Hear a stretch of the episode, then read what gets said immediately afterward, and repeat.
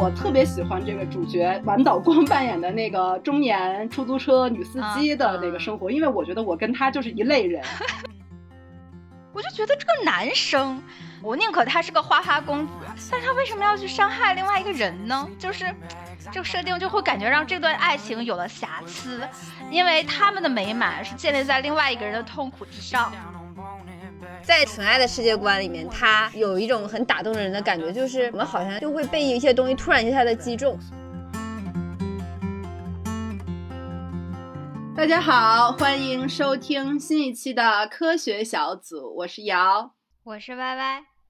我是大宝。我们新年期间的啊，新年期间的第二期节目，想跟大家聊一个特别浪漫的话题啊，就是初恋。正好最近这部电视剧呢，也算是一个热门的话题啊。我们其实之前踌躇已久啊，想要作为一个选题来聊，但中间呢一直受到了 Y Y 的阻挠，有人阻碍，对，有人阻挠，没有，就是我我们本来觉得这个片儿好像还挺有点意思的，Y Y 给我们就是当时灌输的印象就是这片不行，那个没意思，俗啊，然后后来。就一度让我们与这个片失之交臂，对。后来没想到我就是偶然期间，嗯，没有片儿看了，我就看了一下这个片儿，哎呀，一发不可收拾，真是不好片儿。然后我又推荐了给了大宝，大宝也看上头了，就我们三个人里面有两个人对这个片都赞誉有加啊。最后这个选题终于是确定下来了。这感觉也是符合咱们科学小组所有选题作风，就一个作品只要有两个人支持，一个人反对，这个节目就可以聊了。啊，对的，对的。那我们就先简单给大家介绍一下电视剧的剧情吧。我想可能很多人已经呃对这部电视剧有一些了解了。这个电视剧名字就是《初恋》（First Love） 嘛，它其实就是源于宇多田光的两首知名金曲《First Love》和《初恋》。这个电视剧讲述的呢，是一部跨越了几十年的一个爱情故事。女主角呢是满岛光饰演的野口野樱，男主角呢是佐藤健饰演的病木晴道。这两个人呢，在九十年代末的时候第一次坠入爱河，彼此呢就是对方的初恋，也就是这个宇多田光那首呃一九九九年发行的《First Love》发布的时期。但是中间呢，因为这个野樱遭遇了车祸失忆了，所以两个人就被迫分开了。那再一次相遇呢，就是二十年之后了。这两个人这个时候呢，都已经是三十五岁以上的中年人了啊。其中一位呢，即将与其他人订婚，那另一位呢，则是已经离婚，还有了一个十几岁的儿子，生活过得呢也不甚如意。所以这部整个电视剧呢，其实一直围绕的就是过去和现在的这两条线展开，既讲述了初恋的各种美好瞬间，也讲述了两个人成年后小心翼翼的这个彼此接近、重新相爱的这么一个故事。这个初恋，我看的时候的那个感觉，就是让我有一种非常幸运的感觉，因为现在正好是冬季嘛，然后窝在被窝里面看这个片儿的时候，就感觉到自己好像就进入到了一个新的空间，他把我拉回到了我当年去看《情书》的时候的那种气氛里。嗯，对，它其实跟《情书》的调调还挺像的，一个是都是纯爱片，然后另一个本身背景的设置。也都是北方多雪的季节。这个情书是小樽，然后初恋也是北海道地区的一个地方啊。另一个就是电视剧里面的这个时间跟我们现在的时间还挺合拍，也都是这个年底圣诞节前后这么一个时间啊，看着就特别容易带入到现实的情境中去。而且我之前其实对于就是初恋这种题材的。呃，作品其实还挺逃避，逃避不是因为说是难以忘记初恋的，这里先声明一下，就 是觉得可能会大同小异，因为你自己就会觉得初恋好像就是那个形态，然后它就会发生这样的故事，然后他可能就会结束，会怎么样的，或者他表达感情的方式也都很像，所以就不是很感兴趣。但这个片儿，它的确，瑶刚才在讲述。剧情的时候，大家应该 get 到了几个小小的苗头，就是它还是有非常我们熟悉的剧情设定，甚至说可以稍微有一点点小狗血的情节桥段，比如说咱们在这个初恋这个里面，竟然在二十一世纪，咱们二零二二年的年末。二三年的年初，男主人公和女主人公还会有失忆这样的一个剧情，这个也是没有办法想的啊。对，然后还有车祸、失忆，然后再重逢这些剧情，埋时间胶囊，互相暗恋，对对对，然后甚至还有坏小子和乖乖女的这种设定，都是和我们熟悉的纯爱片如出一辙。虽然有这些熟悉的老梗，但是我的确还是看进去了，我我还是感觉看进去。Y Y 呢？Y Y 是初步的感觉是什么样的？我呀，我就觉得他拍的挺美的，但是就是你不能细看，就是不能细抠这个片儿。这个片儿吧，就像嗯塑料感的珍珠项链，就是你冷不丁瞅的话，就觉得特别漂亮。嗯，但是你要是嗯仔细琢磨，如果说真的很认真的去抠剧情的话，就塑料感十足。嗯，这个片儿我看那个，其实好多人的那个评价就是非常的土，但是又莫名的动人，就是，嗯，就大家都知道这这部片儿可俗套呢，但是呢，不知道为啥又看着特别的抓人，就让你停不下来。嗯，我前段时间不是听那个梁文道他讲这个初恋，他就讲他自己的一个。非常好的朋友，大家本来一直非常期待他有一部马克思主义的专著即将推出啊，就是是一个非常学术派的人，没想到就是最近这个人消失了，然后问他说：“哎，怎么了？那个为什么就是不更新你的学术动态了？”这个人说：“完了，我沉迷在了初恋里，我已经看了三遍了，就是啊，那他就。”就就就感觉不知道为啥，就你理智上告诉你这个剧情，我知道下一步该发生啥了，就是心里都非常了然，但是就是停不下来，特别。因为他就是拍的很美啊，他那个镜头语言，然后还有那个，不仅仅如此，不只是不只是不止如此，不止如此，不止如此。那咱们就可以展开跟 Y Y 逐一来。我们俩今天可是为了辩驳 Y Y，就准备了很多充分的素材，因为我们知道 Y Y 不太看得上这部片儿，然后 Y Y 呢又是一个，你知道，就是他辩才很厉害，对，他特别能用各种理论把人就是说的说服，就经常会不小心就被他带歪了。对，所以特别害怕，害怕误导大家。对，特别怕就是把这个整个风向带歪了。就是这个节目，Y Y 不代表着我们节目组的观点 啊。今天在录之前，我在想，Y Y 要是一顿反驳我和瑶哑口无言，最后这个节目最后就会落到一个初恋不好看这样一个定位的论调中，多紧张，压力极大。我没有觉得他就是到看不了那种程度，因为我觉得他就是还挺美的呀。你就是光欣赏 M V，或者是你就看氛围，你就可以看呀。或者你不在意剧情，只是在意情感的话，它也可以看。因为这个剧其实就是说，你从谁的角度看，你得出来结论是不一样的。如果你把重点从始至终集中在男女主两个人的感情上。那你就会觉得哇，太美了，简直太好了，这片儿拍的纯粹爱情至上，就那种感觉。但是你要是带入别人的视角，比如说女二的视角，你就会觉得天呀，这种事情只希望在电视剧或者是故事中发生，我身边任何一个人都不要遇到这种事情。哦，看来你不是这部电视剧的这个受众。嗯，反正他给我的感觉就是，因为今年年末的时候大家心情都比较 down 嘛，甚至是有点不愿意看东西。啊！但是他让我就是能够逃离到了现实生活中就看进去了，甚至他给我了一种包裹着毛茸茸的感觉，在那个氛围里面，然后我就因为这个片儿，在年末迎接新年的时候，我带着了一种淡淡的幸福的感觉。所以我就会感觉啊，他给我传达了这样的一个气氛。真的吗？我在年末的时候看的时候很幸福，真的，真的呀，就是。你知道我看这种剧情就会特别来气，就会有一种小时候看大宝谈恋爱的感觉，就是好好的日子不过，为什么要这样呢？就是这种感觉，你知道吗？就是明明可以有更好的未来，两个人可以不经历这些曲折和波折，可能就会很幸福，但是就非得要曲曲折折来一套。可能就为了凸显着爱的珍贵吧，爱的伟大。嗯，这我不能同意，我后面要逐一反驳你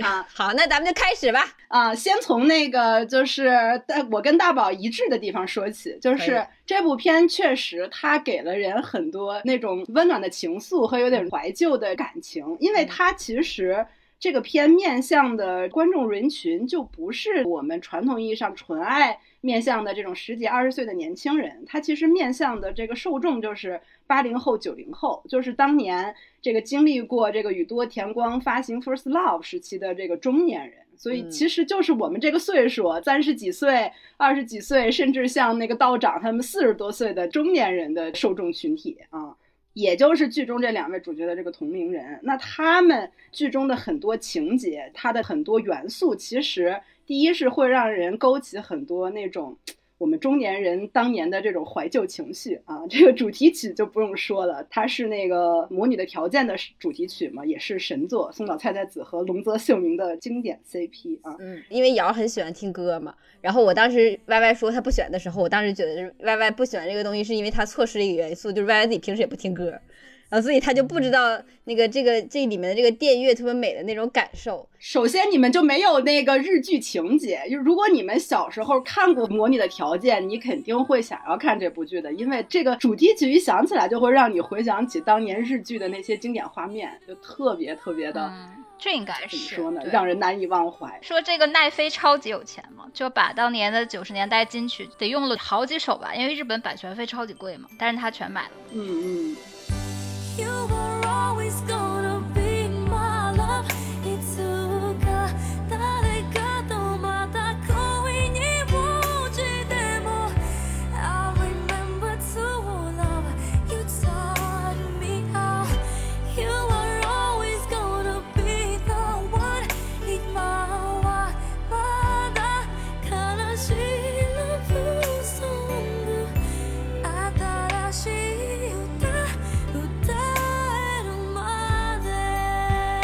而且他这部剧其实筹备时间非常长，筹备了四年。啊那剧本写成这样，其实你不要不要说他剧本写的，他纯爱就是这样的戏码。但是他其实里面有很多很多细节你是没有 get 到。但是如果你跟他有同样的这个就是记忆的话，你很容易就会被那些小细节给打动到，让你会联想到你当年的情景。我感觉姚该说的特别对，就是在纯爱的世界观里面，他有一种很打动人的感觉，就是我们好像就会被一些东西突然一下的击中。我特别喜欢的是少年组，我觉得他们俩特别美好，就他们俩在一块儿。彼此被击中的时候的那个感觉，我其实是脑袋里面是能闪现出我少年时期的时光的，而且我还随着剧情的时候，我我就知道你肯定喜欢少年组，因为你跟我喜欢的也不一样，就是你的重点肯定在少年组，我的重点在中年组，然后 Y Y 是整体就不喜欢这个调调，因为因为而且你知道吗？我还心里面还捏了一把汗，因为你少年组和中年组他俩是。穿插在一起的，然后刚开始看的时候，你就会看到少年组多么的美好，然后中年组就很普通、平庸，甚至是有点狼狈。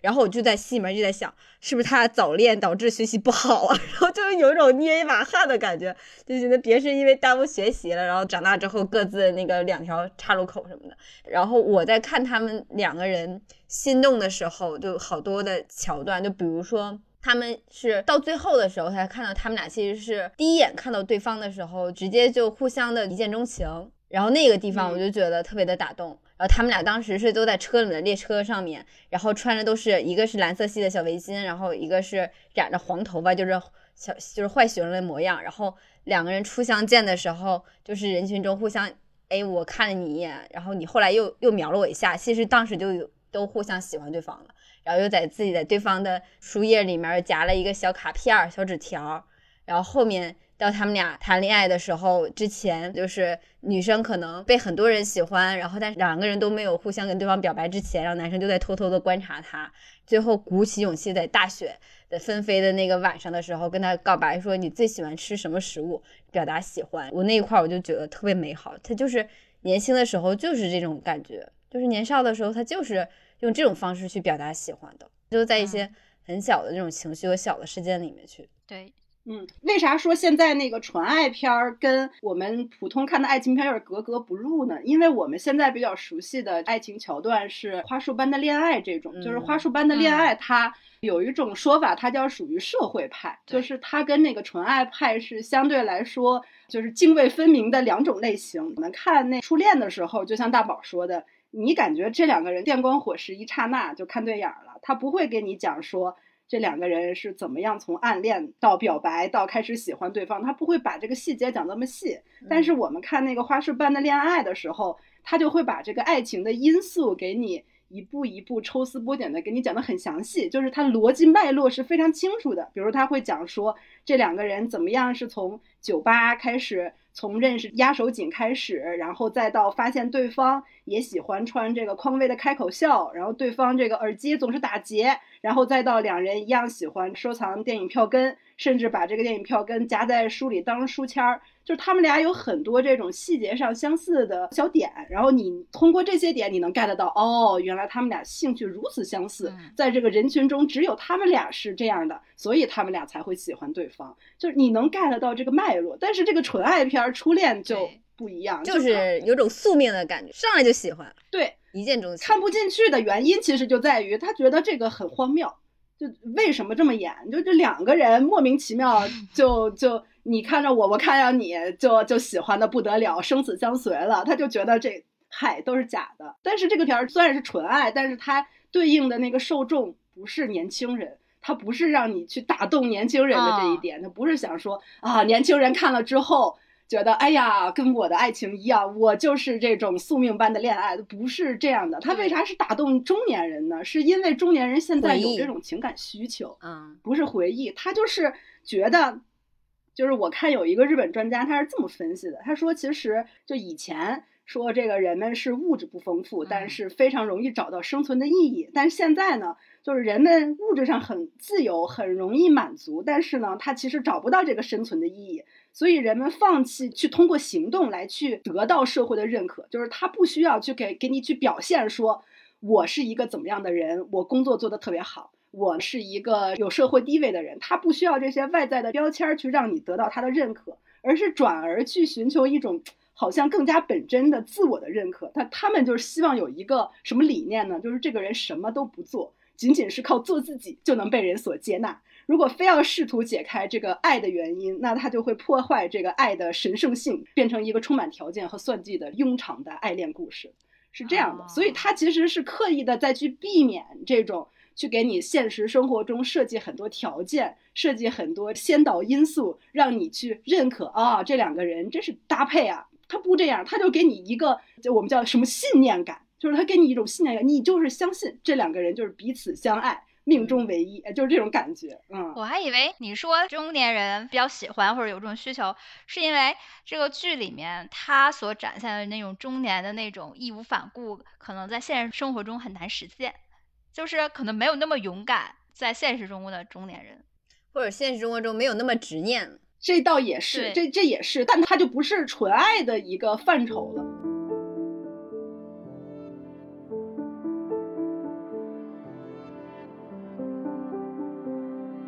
咱们再给大家多穿插着讲一些小的剧情。我最难忘的几个就是少年组他的那个镜头画面，就是伴随他们谈恋爱的时候，他们会一直戴着耳机听音乐，记不记得？嗯，就是他们会分享一个耳机音乐，然后两个人坐在一起的时候，然后阳光洒下来，就是一种初吻的感觉，风吹着女孩的头发，然后两个人在一块儿轻轻的吻一下对方，我觉得那个画面就特别美。不，主要我现在，我现在对你说的这些就是特别嗯没有感触，就因为这些就是我觉得它是是是非常俗套的那个剧情，就是它必须对比着中年的那个情境讲，才能凸显出就是这种爱的珍贵。就他如果只你只跟我说少年的那种情境，我觉得他是飘的，就是没有一点生活的重量，就是它是属于落差的对比吧。嗯，虽然我真的很不喜欢他。为了制造的这个落差，使用的那些非常狗血的桥段，甚至让我无法理喻，就是人物变化之大，前后就感觉出了 bug 一样。就比如说，女主开始是一个学霸人设嘛，然后出了意外之后，就是她不光是失忆了，就感觉她的那个学霸 buff 全都没有了，就完全变成了一个就是没有社会属性的人。对，没有社会，然后还没有自己独立思想了，就像之前那种梦想上进的那种感觉，就是好像在大学期间消失了。这个就是为了过渡到他比较落魄的中年的一个一个途径嘛，他就这么设置这个桥段。但是我真的很不喜欢这个桥段。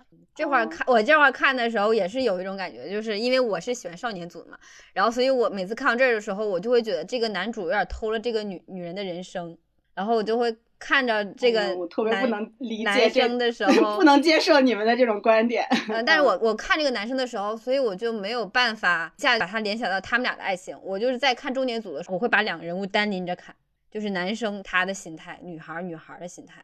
我会把他俩单拎着看。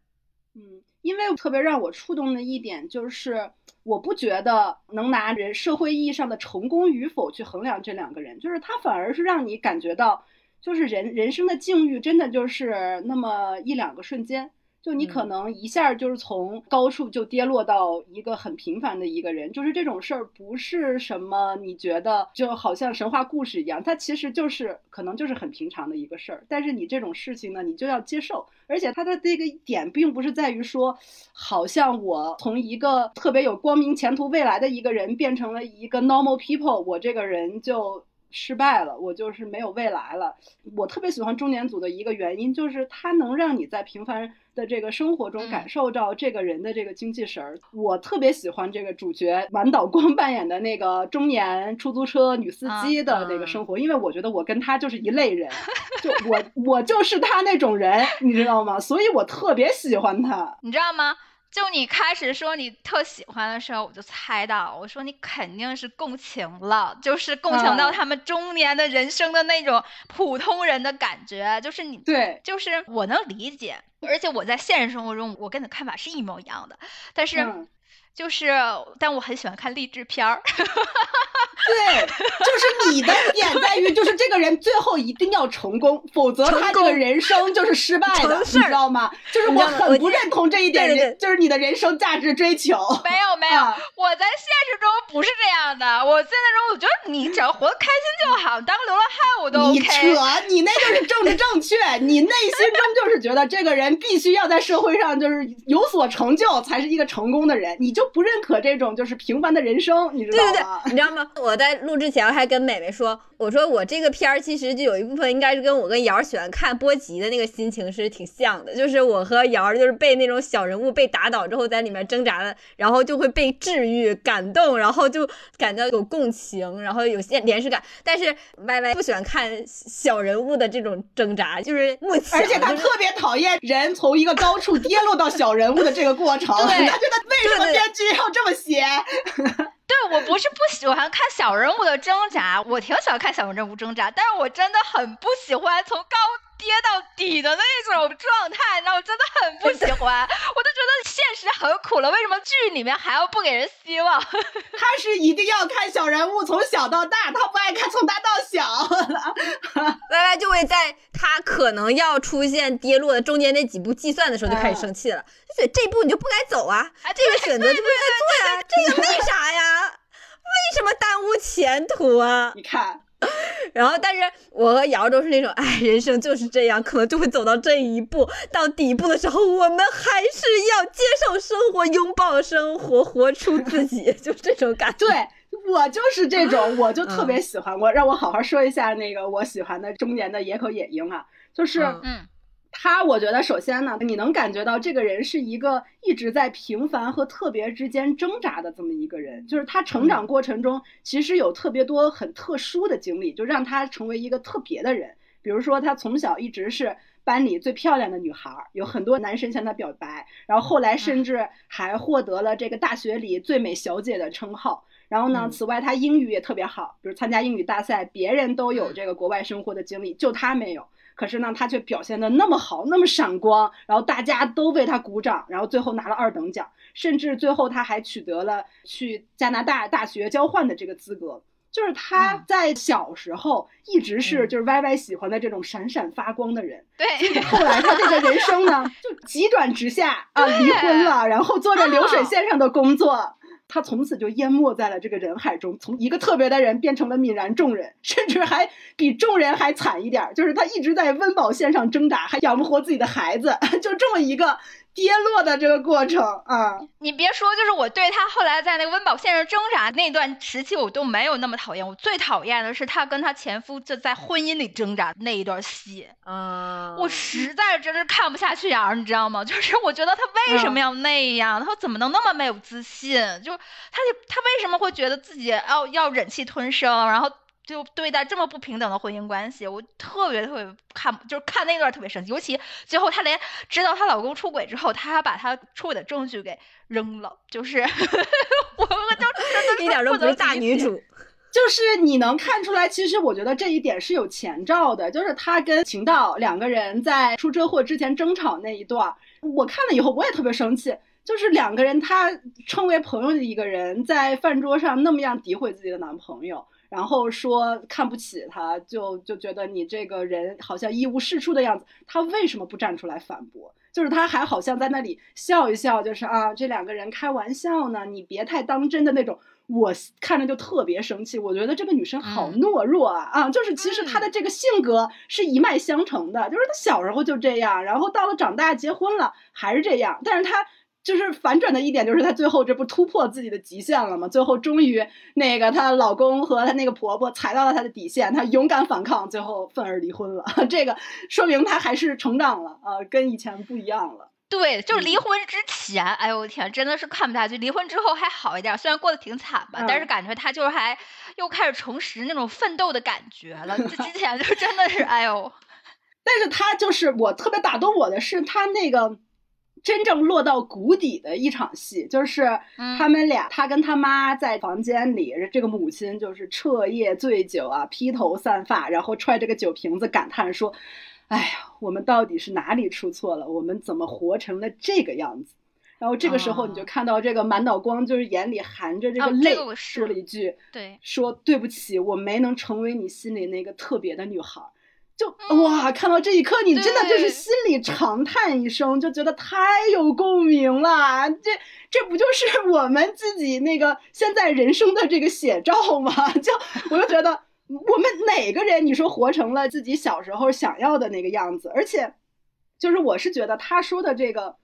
特别啊，还不是说具体成为一个什么样的目标，而是就是感觉。更广泛意义上的那种心气神儿，就是虽然在剧里我们知道他一直有一个特别具体的一个目标，就是成为一个空姐，但是他背后其实有一个原因，就是说他想要去了解这个世界，想要去走出去的这种心情啊。就我觉得他一直其实是一个不想去仅仅活在他此时此地，他是一个想要去找个诗和远方的这么一个人，就是这种心气对他来说才是他本质的一个东西，是他曾经拥有，但是。后来因为生活所迫所消失的，就是他没有的这个东西。最重要的其实不是说他丧失了一个呃很好的大学的这个资格，丧失了一个怎么样优渥的这个生活条件，而是说他失去了这个精气神儿了。但是他其实为他以后的转变做了铺垫嘛，因为他其实这块儿之后的转变，就是因为遇到了情道，就有点像由男主注入灵魂。就是男主角出现之后，他好像开始重拾自己那一部分了。哎，对对对对，让感觉更有生命力，开始约会了，穿的漂亮一些了，然后打扮自己了，然后状态比之前要更好了。对，而且他的那个火星的意象又回来了啊！之前不是就是跌落了，就预示着他整个人。人生的这个梦想都丧失了嘛？然后后来他跟晴道两个人在暧昧期的时候，又跟他说：“哎，你那个如果有时间的话，今晚抬头看看南方的天空，今晚火星会到达十五年来与地球最近的位置。”就这个点就预示着，哎呀，他的这个就是这个梦想，他的这个精气神好像又回来了，就是他好像又跳出了庸常的生活，有了点儿别的盼头和追求。就我觉得这个东西其实是特别特别的珍贵的。我觉得就是说，我们说赞颂这个纯爱，其实不是说这两个人最后到底有没有成，有没有在一起。就我觉得这个不是最重要的，而是说最重要的是说这个人的出现，其实改变了你生命中的品质。换句话说，就是这个人其实是点亮你生命的一个角色。就这样，其实我觉得是这个纯爱最重要的一个东西。你能看到，就是这个。满脑光眼的这个角色，他开始可能是一个特别灰暗的，整个人生没希望了。遇到情道之后，你就觉得这个情道就像是一束光，一个小太阳，啪一下把这整个人照亮了。哎，他人生突然又有了方向，有了希望。哎，这个我又要来挑刺儿了。嗯，我觉得就是这个爱情给他注入力量，他这个设定是非常好的，我也很喜欢。但是每当你想去认真的磕一下他们的爱情的时候，你就会想到女二，然后你就会觉得 他实在太惨了。嗯，真的，就是我特别不满意的是这个男主的人设。其实女主在我这里，我觉得还好，虽然我就对她我对她有时候会有点生气，就有点不争气的那种心情。但是我觉得他后面的转变啊，包括什么，还是在往上走吧。但是我就觉得这个男生，我宁可他是个花花公子，就是相当于他跟女主分手之后，他可以各种游戏场上就是那种纵情，我觉得都 OK。不走着心滥情，我觉得都可以。然后后来重新遇到女主之后，他又重新焕发出了火花。但是他为什么要去伤害另外一个人呢？就是这个设定就会感觉让这段爱情有了瑕疵，因为他们的美满是建立在另外一个人的痛苦之上，这种感觉。嗯，不是，我觉得你不能这么理解。就是我觉得啊，就是这个这个爱这个这个东西啊，它不是唯一的。就你不能是说我跟纯爱就是宿命的这个人在一起，我就不爱别人。他不是的，他其实爱女二，就是他真的是对这个女二，你不能说是假的，他是真的。但是呢，就是这个爱是有一个高低的。就你对比两个人，如果你选的话，我人生这辈子，如果世界明天是世界末日，让我跟谁在一起，我还是愿意跟我的最爱的那个人在一起。但是这并不代表我不爱你，你明白吗？就是我对你的爱是真的，但是这个爱呢，比不上我对初恋的这个爱啊，就没有欺骗啊，你不能说这是骗子啊。他可以就是快刀斩乱麻嘛。他如果真的说重新遇到女主，然后也发现他现在的境遇，哪有人的感情怎么可能就是突然一下子明儿我跟他在一起，后儿后儿我就是遇到了我我就啊我要跟他在一起，我马马上就跟这个人分手，不可能的，那肯定的要要有一个犹豫的过程呀，有一个认清自己内心的这个过程啊。但他后来就想跟女二坦白的时候，他也犹犹豫豫啊。呃对呀，他最后，而且你不是看呢，他最后也没跟他初恋在一起啊，就是两个人明明要相见了，他也没见面啊，他最后说我不能参加，最后自己就走了嘛。对呀，就这个人，你不觉得这个男的就很退缩吗？就是关键时刻就退缩。我觉得他这是一种温柔，就是他不可能是说你说最后他刚跟这个前女友分手，然后马上说初恋邀请他，他就去跟初恋在一起，然后这个时候呢，他又是一个刚辞职，那他分手图啥？他要伤害两个女人不。行，我必须插两句，要不然我这嗯期没怎么发言了。我我其实 我理解这一块儿的时候是，我也不是很喜欢这个男生，就明明都已经拒绝了自己马上要结婚的现任，然后他已经要去找自己的真爱了，之后他又在那个面馆前面跟人约会的面前又开始。犹豫了，我其实也不太理解这个，但是后来我就理解了，因为假如说他俩真的见面之后，作为观众角度，我们是想看一个保安和一个出租车司机他们俩平凡的爱情嘛？就如果真的是以剧情演的话，他可能就是花束般的恋爱的熟龄版。作为一个作品来说，他这个角度可能也不够美，然后他只有到另外一个角度，把这个爱情留白。然后男生呢，他想要的不是这种欺骗性的爱情，他想让女孩找到自我情况下爱情。然后他这段时间他也要再去强大一下自己，然后他就出去搞航天事业去了。然后这个时候女生又重新想起了他，然后又开始找回了那个有梦想的自己。然后在这个情况下，然后再在一起的这个爱情就符合一个纯爱的，就是真要是一个 happy ending 的一个完美结局，就是又都变成了两个两个比较好的自己要在一起，最后一个结尾。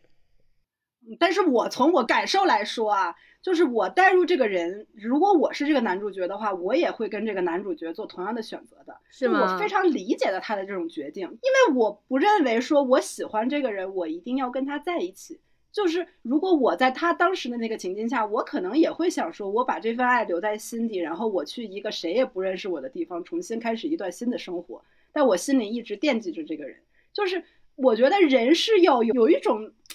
怎么说呢？就是那种自我的那种放逐感，而且他的这个人生的这个意义的这种过程呢，他其实不在于说我最后一定要追求到我想要的这个人，然后我要跟他在一起，而是说就是他这个，那你觉得他是自我还是自私呢？我不觉得他是自私啊，你你们你们都这个岁数了，都不能理解这种复杂的人生选择吗？不是，就是你跟他说我要有个自我啊，然后我去追逐，我不一定我要得到他，但是他全都是那个男生他自己的感受，他他想过女孩子想不想这样吗？那女孩子是想说你你走吧，我咱俩不在一起，然后你在远方，咱们两个互相惦记着就可以。你看，如果女孩子是这么想的话，那满岛光就最后不会去追他。嗯我其实对这个结局不是很能，就是我我不不太喜欢，就是我觉得他给写的俗套了啊，就是两个人满脑光可以去找他，但是两个人不一定非要在一起，然后真的成为了什么空姐和飞行员，我就把这个事儿写的就就就就没劲了啊，这嗯这个我我倒不能接受，但我觉得如果是两个人最后真的分开，没有这个最后的这个。嗯，说一定要去找到他，然后最后要跟他在一起的这个过程的话，我觉得还挺美好的。嗯，是一个我理想中的一个感情。嗯，我理解的话，我理嗯解的话，就是不是在不在一起的一个事情了，我就觉得。对他不是在一起，在不在一起就是到后面，嗯就是就比如说我们出走到三四十岁的时候，我们又想起了自己以前萌动过的感情，然后他跟你现实现在这个人有过交错，然后你明白了，哦，原来是这么回事儿，这就是他不告而别，或者说这个他不敢接受的原因。但这个并不代表说我们就要在一起，因为我们的现实生活还要继续，我还要去收拾我生活中的烂摊子，或者说我还要去完善我自己生活中的部分。然后，但是他会成为一个你明白了，哦，他是他有过这样的一段感情，他曾经对我来说原来是这么刻，他就是我丢失的一个片段。那那既然你自己已经完整了，完整了之后再去找寻、再相遇、再重逢，那个时候的爱情可能就会就是有了新的起点，或者怎么样。我觉得这是导演给的解释，就是大宝这个解释，就是他是想让那个女主就满岛光她了解了过往之后，然后自己做了一个选择，然后安排了他们的重逢，不缺失之后，然后再做一次决定，然后最后他们还是选择在一起。我觉得你的那个人生观就就跟这个主角的人生观，他的价值观是不一致的，所以你就是对他们很多的那个决定，你都嗯到了一个非常就是务实层面的解释。但是我觉得他们俩的很多决断呢，不是那么的务实，就好多地方其实很务虚的。呃，是一种就是感受和一种追求一种价值的这种感觉，那不是说就是你说的一种特别现实层面的结果。嗯，就是这这个我不是很能跟你有共鸣，嗯，这个可就可以理解为，哎，就是歪歪看年少的我时候谈恋爱，他完全不能理解。但假如年少的我长大之后还是我年少时候的样子的话，他对我现在爱情观应该是完全不理解，就是他不理解我年少的时候做出了很多很奇怪的事情，但是那个事情对我来说是有意义的，就是我可能就是要做那样的事情，但是他就是他和我的那个对待感情的方式是不一样的。但是我现在长大之后，我就不是小的时候的那种人了。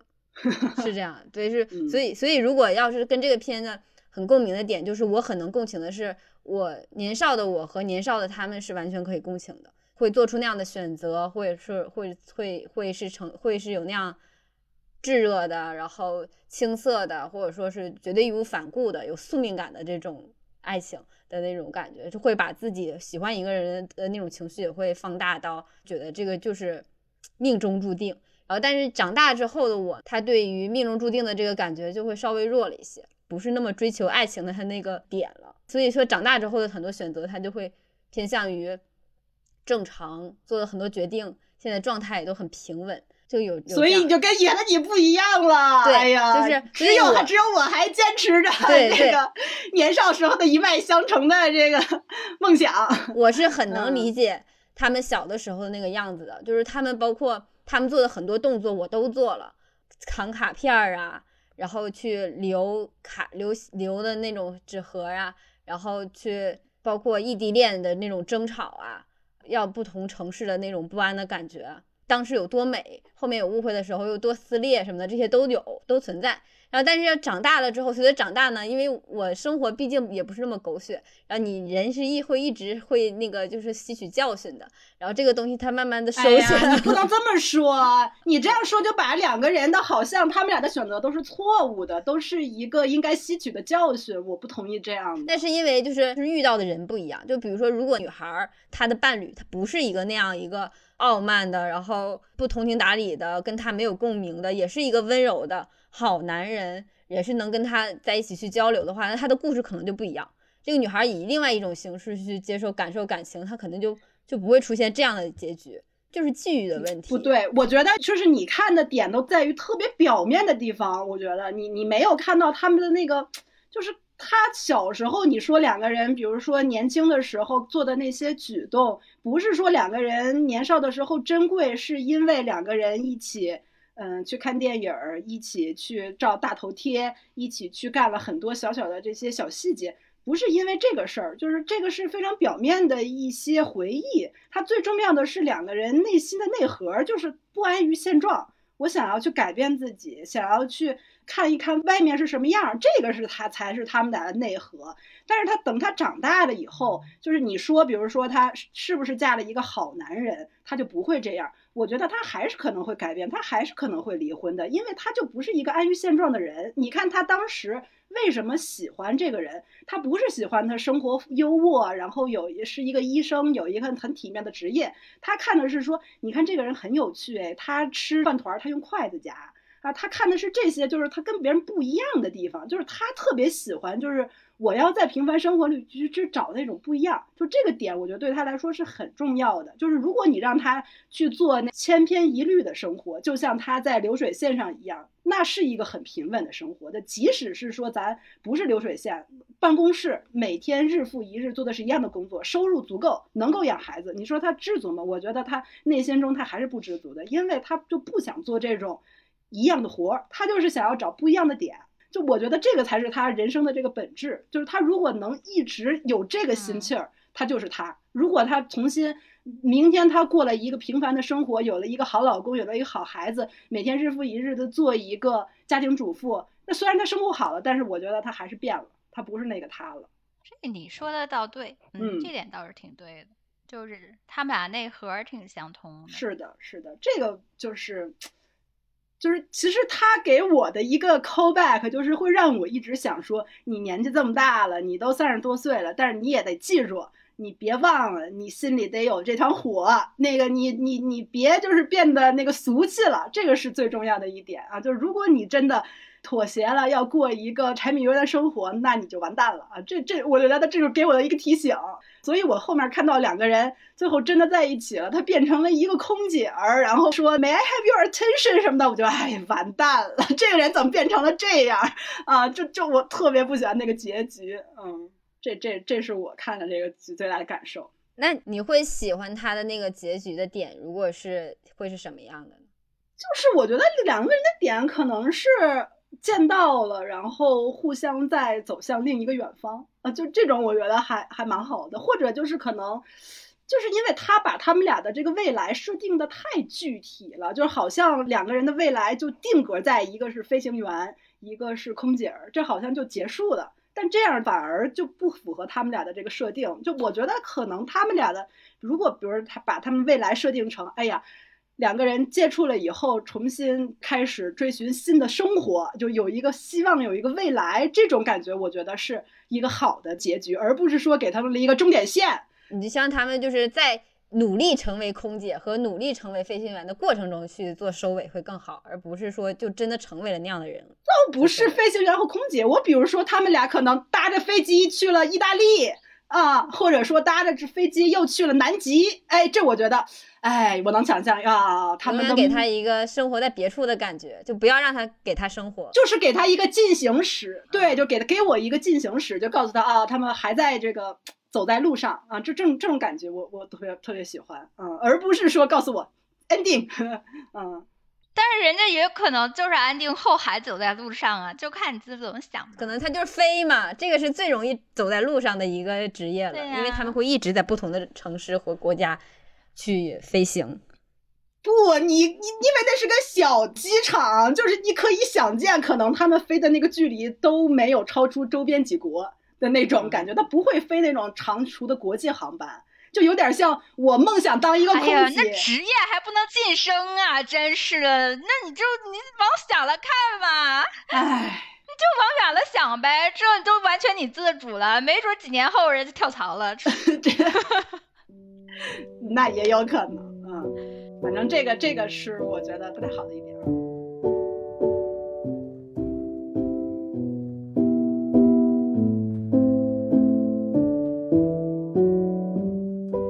其实很喜欢一个中年的部分，是我很喜欢追求女主的那个男同事跟他的那个告白啊啊！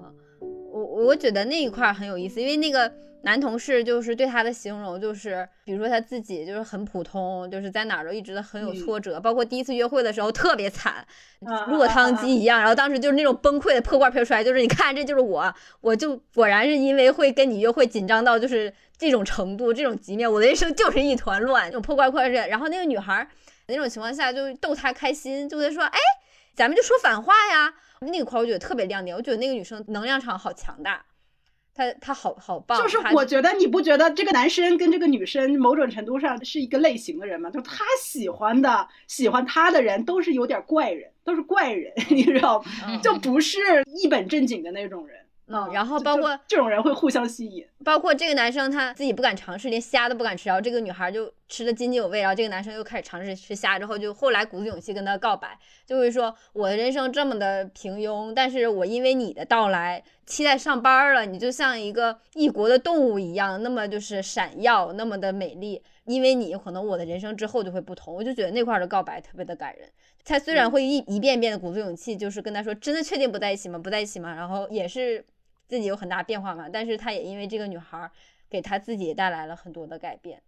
然后包括他后面也是以这个为契机，他去鼓励那个女生说一定要去往前冲，别忘了自己。然后接下来那女生剧情直接就是跟那个男生表白了嘛，跟那个男主去表白，也是因为以这个为契机。对啊、我所以我很喜欢他这个追求者的这个人物，就是我不一定会觉得这个男生真的跟他在一起会好，但是我觉得这个人物这一刻就他是很有光亮点的。嗯，对，就是因为我觉得他表现出了一种那句话叫什么？人不是活一辈子，而是活几个瞬间。就你嗯可能你活了这么长时间，真正影响你的就是那么几个小点啊，就就那几个小瞬间，就把你人生全都改变了。就这个是感觉还挺打动人的，就是他，你你能感觉就这几个人彼此之间的这种改变。女主也不仅是改变了男生，这女主还改变了她的儿子，然后可能她的儿子也影响到了她的儿子的那个小女友，然后这个嗯小女友又跟这妈妈，就跟这个女主又有各种交集，就是。